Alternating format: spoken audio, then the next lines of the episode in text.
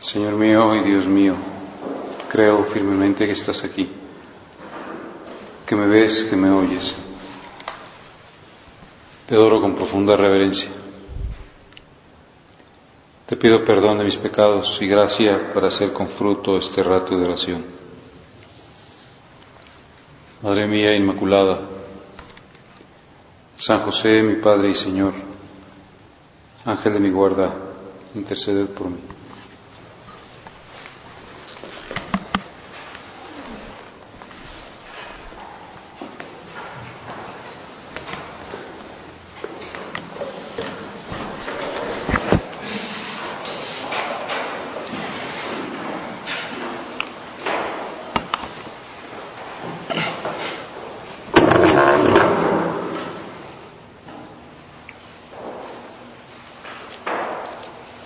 En este segundo domingo de Cuaresma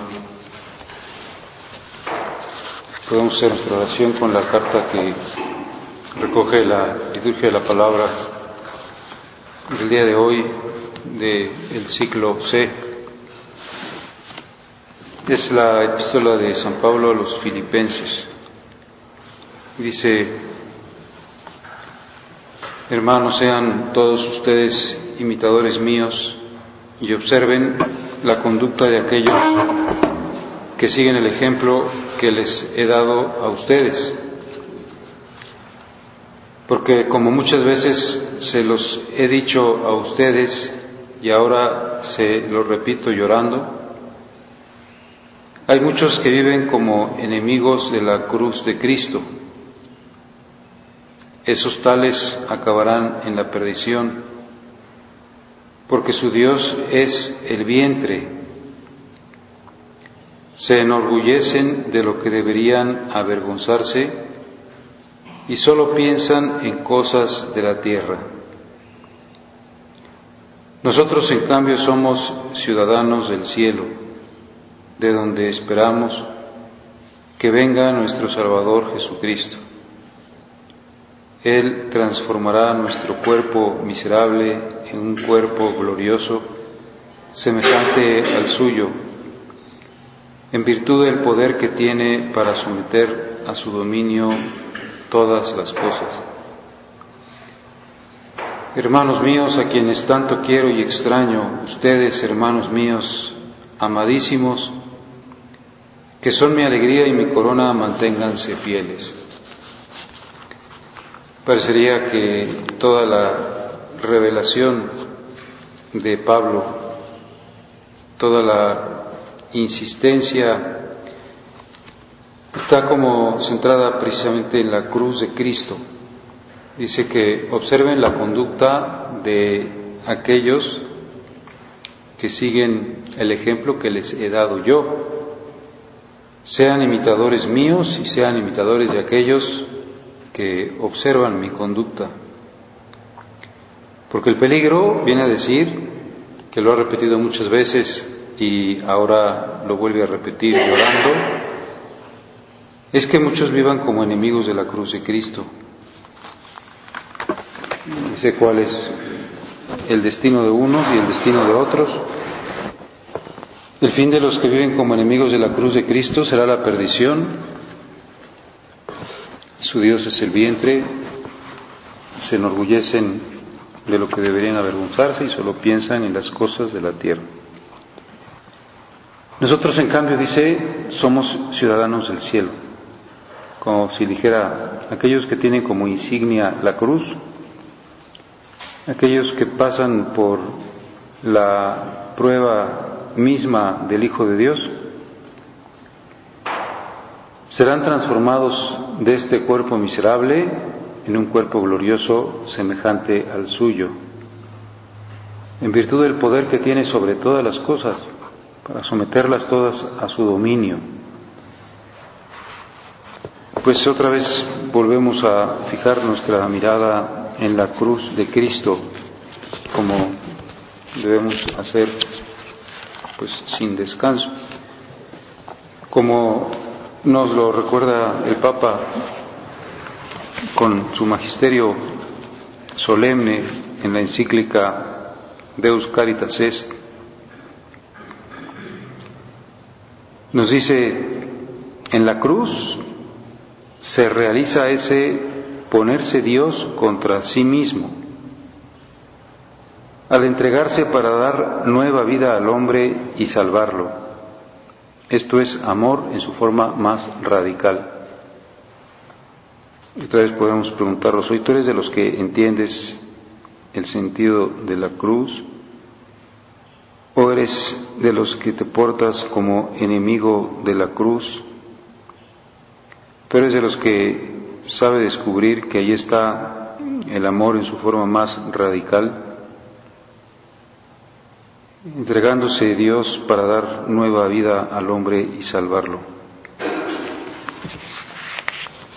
Luego dice, poner la mirada en el costado traspasado de Cristo del que habla Juan, ayuda a comprender lo que ha sido el punto de partida de esta encíclica. Dios es amor. Es allí en la cruz donde puede contemplarse esta verdad. Y a partir de allí se debe definir ahora qué es el amor. Y desde esa mirada el cristiano encuentra la orientación de su vivir y de su amar. Pues podríamos decir es el ABC de la vida cristiana. La vida cristiana es la vida salvada por la cruz de Cristo es la vida, por lo tanto, en la que tiene que estar siempre presente la realidad de la cruz de Cristo. Es de allí, de la mirada al costado traspasado de Jesús crucificado, desde donde se define el amor, la, podríamos nosotros decir, la realidad ilimitada del amor, la realidad incondicionada del amor, la realidad absoluta y siempre dispuesta a la entrega. Pues desde esa mirada el cristiano encuentra la orientación de su vivir y de su amar. Pues tenemos que volver a poner nosotros nuestra mirada en la cruz de Cristo y decir que estos 40 días de los que llevamos ya pues, como la cuarta parte, unos 11 días, nos puede encontrar quizá todavía como sin haber asumido absolutamente la invitación de decir toda tu cuaresma, como toda la vida de la humanidad, como toda la realidad de los hombres y de la iglesia, tiene un punto central, tiene una culminación, tiene un momento de rompimiento de todos los males, de liberación de todos los hechizos y ataduras y esclavitudes. Y ese momento es precisamente el crucificado, la cruz de Cristo.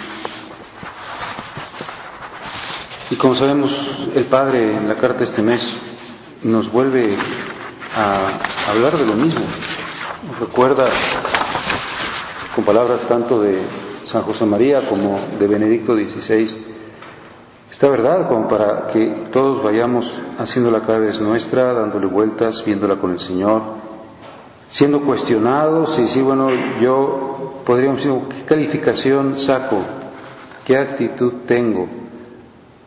¿Dónde me ubico? ¿Dónde la rechazo? ¿Dónde, sin embargo, a veces, pues no sé, simplemente me resigno?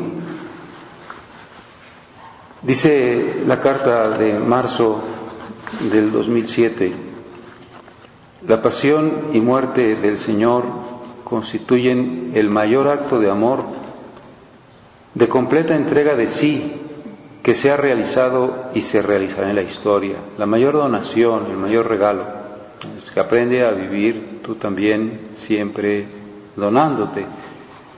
Redimensiona tu manera de vivir amando desde la cruz de Cristo. El Hijo de Dios se hace hombre y muere para librarnos de nuestros pecados. Por eso en estas semanas el Santo Padre nos invita a dirigir nuestra mirada con una atención más viva a Cristo crucificado, que muriendo en el Calvario nos ha revelado plenamente el amor de Dios. Pues vamos nosotros también a decir, oye, tú lees mucho en este libro, Espérate una constante referencia, un, un punto que jamás pierdes en tu consideración, en tu vida, en tu día. Lógicamente que sobre todo no lo pierdes cuando se te puede hacer más pesado algo, cuando estás más cansado, cuando se te, no sé, quitan, por ejemplo, cualquiera de las razones humanas que te van a actuar. Decir es que yo estoy aquí y estoy muy contento.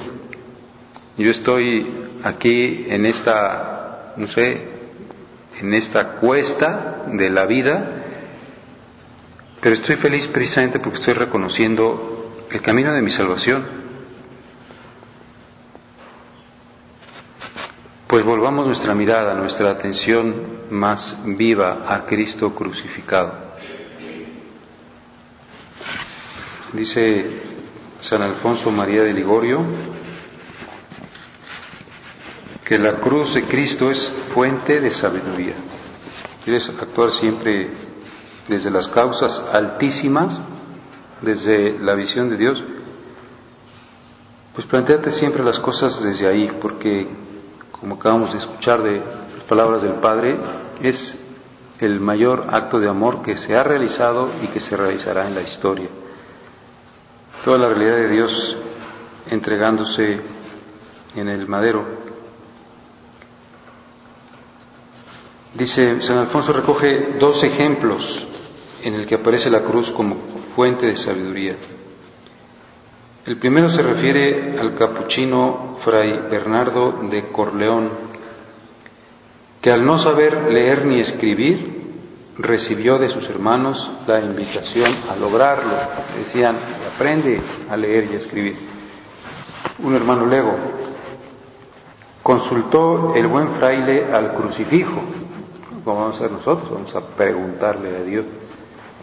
Y éste le contestó, te sobran los libros, no te hacen falta lecturas. Yo soy libro abierto donde puedes leer de continuo el amor que te he manifestado.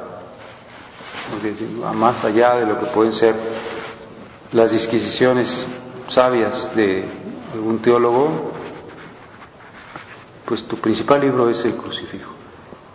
Velo mucho. Comprende que te está siempre diciendo, así se ama. Llega hasta esa donación total. No te limites. Encontrarás ahí tu propia transformación.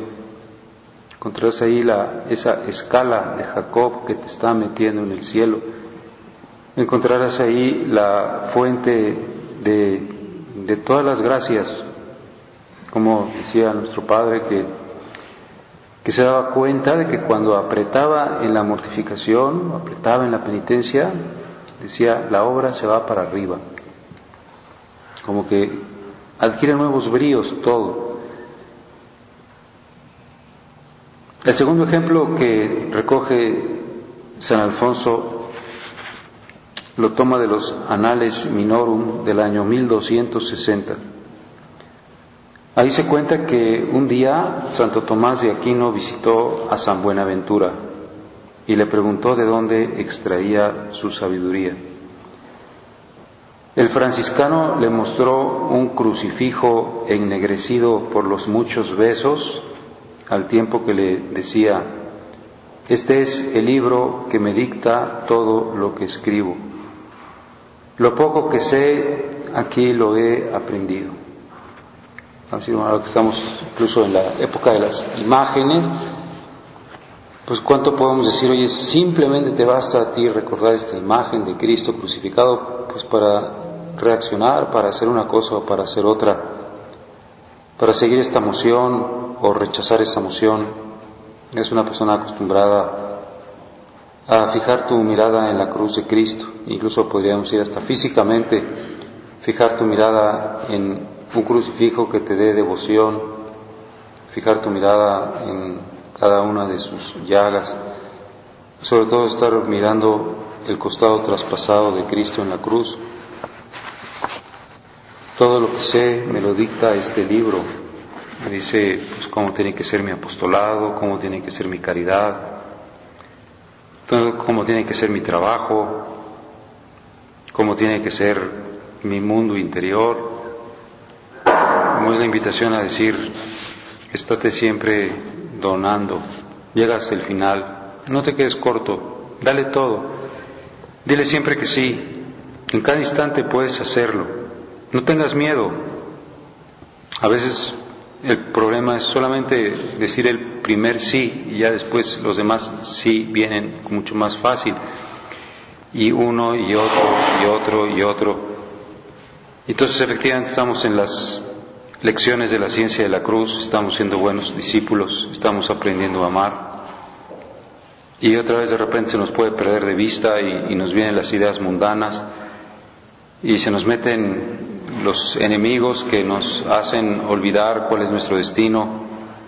Otra vez tenemos que decir, toma tu crucifijo, fija tu atención en él, no pierdas de vista esa realidad. Pues esa recomendación salía frecuentemente de los labios de San José María. ¿Cuántas veces nos animaba a tomar el crucifijo en nuestras manos? y a ponernos valientemente ante el Señor para escuchar lo que quiera decirnos desde la cruz. Incluso recordamos que por eso quiso hacer esos Cristos vivos, esos Cristos que tienen la, mirada puesta hacia el frente para que la gente que quiera situarse ahí realmente los pueda ver y no tener miedo a el cruce de miradas, decir, ¿qué me pides? Toma en tus manos el crucifijo y ponte valientemente ante el Señor y escucha lo que quiera decirte desde la cruz. Meditemos, por ejemplo, aquellas palabras suyas. Amo tanto a Cristo en la cruz que cada crucifijo es como un reproche cariñoso de mi Dios. Yo sufriendo y tú cobarde yo amándote y tú olvidándome. Yo pidiéndote y tú negándome. Yo aquí con gesto de sacerdote eterno, padeciendo todo lo que cabe por amor tuyo, y tú te quejas ante la menor incomprensión, ante la humillación más pequeña. ¿Cuál es mi calificación, Señor, en la ciencia de la cruz? Como quizá una manera de ver si estoy aprovechando esta ciencia de la cruz es, pues que no me queje de nada, que, que no tenga fuera de mis comunicaciones contigo estos malos desahogos, de estarle siempre pues con la mala costumbre de echarle la culpa a los demás de lo que pasa. ¿Cuántas veces pues eso nos tiene que decir? Pues no sé, oye, confiésate de tus pecados, no te confieses de los pecados del prójimo, no te confieses de los pecados de tu esposo, de los pecados de tus hijos, o de los pecados de las personas que conviven contigo, confiésate de los tuyos, porque sabes muy bien que en cada circunstancia el Señor te está mandando aquello que lo tiene previsto porque es algo que está hecho a tu medida, porque te va a hacer que te purifiques. Y quizá la prueba de saber que estás llevando bien las cosas precisamente es esa, que, que todo te parezca bien, que no te quejes, que, pues, que digas que, que, todo, que todo está bien, que todo es bueno, y así es, que todo es bueno. Muchas veces no comprenderé que todo es bueno precisamente porque rechazo la cruz. Luego un médico que nos contaba, pues de un muchacho que estaba en un hospital que estaba muy malo, tenía cáncer y tenía sida. Y cada mañana que llegaba, que llegaba él a hacer pues, la revisión, siempre le preguntaba, ¿cómo te sientes? Y decían, bien, me siento bien. Y él pensaba, se ha de sentir pésimo, se ha de sentir muy mal, no puede ser que se sienta bien. Pero pues él decía que se sentía bien, como diciendo, yo no tengo por qué eh, estar, pues no sé, como con una actitud de, rechazo a lo que me sucede. Pues seguramente actuaba el Espíritu Santo y le ayudaba a comprender esta ciencia, que es precisamente eso, fruto de la cruz, el Espíritu Santo. Un reproche cariñoso de mi Dios, como una pequeña bofetada, cada crucifijo, como diciendo, no te estés quejando, no tienes de qué quejarte. Yo amándote y tú olvidándome. Yo siempre haciendo que mi muerte permanezca en la eternidad para que tú puedas recibir la liberación y a veces o casi siempre olvidas pues como ese sentido profundo y te cierras y quizá no sé internamente pues los pequeños detalles de sacrificio incluso los pequeños detalles de sacrificio que podemos tener podríamos decir como de modo oficial de modo institucional en la obra en este tiempo pues decir, bueno, qué bueno, qué bueno que tenemos más cosas para hacer sacrificio. Por lo menos estas cosas tan chiquitas como no vamos a comer postre los miércoles, ni los viernes, ni los sábados. Pues qué bueno. Y como si fuera una señal de arranque, de ahí yo puedo partir a muchas otras cosas y decir, pues en cuaresma, Señor, me propuse además esto y esto y esto. Y, voy bien hasta ahorita en estos primeros once días, estas penitencias especiales. Eso es un tiempo de especial gracia, de especial crecimiento interior.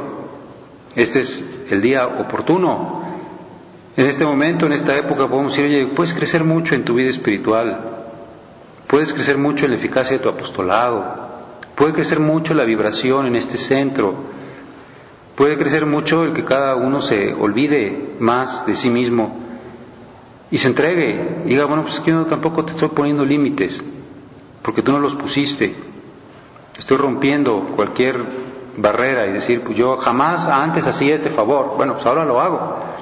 O jamás antes pensé que fuera capaz de hacer, pues no sé, este, obra de caridad o de misericordia o de atención o de penitencia. Y yo ahora que tengo la gracia especial del tiempo de cuaresma, Estoy notando precisamente eso como la fuerza de la comunión de los santos para todos.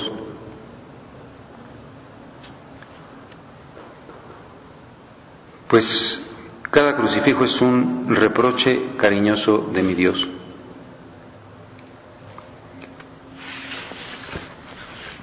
Pues esa es la invitación del Padre. ¿Cuánto nos podrá servir meditar la carta este mes? Y si bueno, pues yo metido en tantas delicias, en, tantas, en tantos placeres, en tantos deseos de saciar cualquiera de mis necesidades, y Jesús, pues dándolo todo por mí. Yo, dice el Padre, hablando de nuestro fundador, le he visto besar al Señor crucificado con verdadero amor y con hambres de reparación. Lo besaba apasionadamente, sacaba su crucifijo de la bolsa y le daba cinco besos, uno en cada una de sus llagas. Sí, durante estos días nos situamos con sinceridad total ante Jesucristo crucificado. Y entonces no tardaremos en descubrir los detalles concretos que Él espera de nosotros. Pues eso es decir, aquí estoy, voy a hacer este ejercicio de contemplación, de no hurtar mi mirada ante la mirada de Jesús crucificado. Podríamos decir, solamente Él y yo, pues en esa realidad que puede ayudarme mi imaginación, diciendo en este momento en que te cae la sangre de la corona de espinas y baja de tu frente a tus párpados y tienes a lo mejor muchas veces la vista un tanto cuanto oscurecida por la sangre, en ese momento a mí me entreves entre los demás personajes que están ahí en la pasión, yo te respondo a esa mirada y, trato de captar qué cosa me está diciendo tu mirada. Inmediatamente voy a comprender que me está diciendo, pues entrégate del todo, dalo todo, dámelo todo, dámelo como te lo estoy dando yo, con total pues alegría, con la razón del amor. Pues nos situamos con sinceridad total ante Jesucristo crucificado. Dios, el amor por esencia, se nos ha entregado libérrimamente en Jesucristo y espera que nosotros nos abramos a su amor. La cruz Dios mismo mendiga el amor de su criatura. Él tiene sed del amor de cada uno de nosotros. Ha escrito el Santo Padre. Mendiga el amor de su criatura, tiene sed de cada uno de nosotros. No se puede separar el dolor del amor.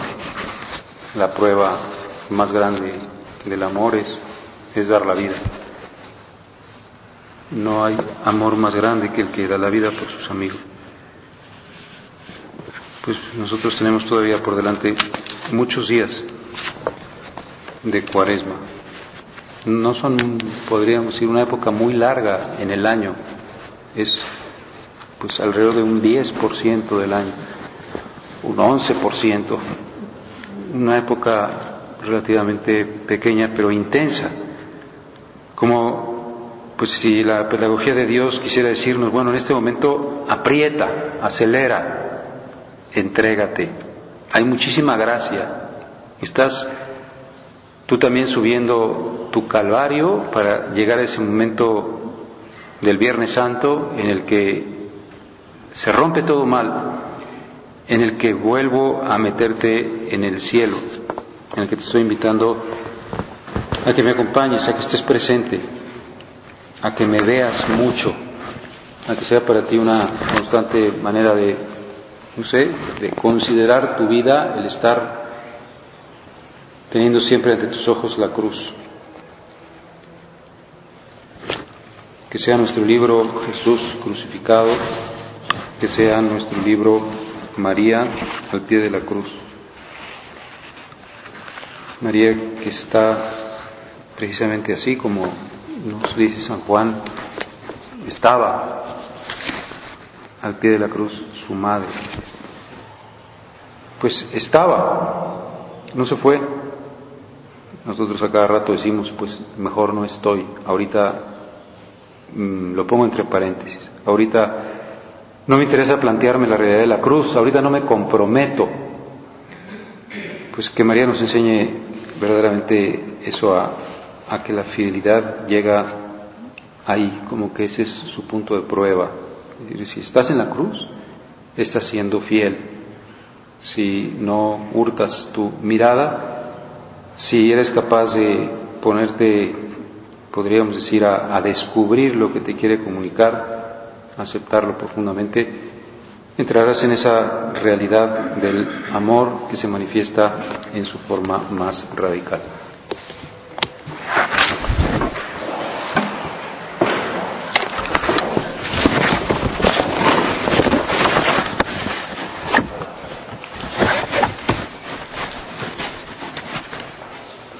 Te doy gracias, Dios mío, por los propósitos, afectos e inspiraciones que me has comunicado en esta meditación.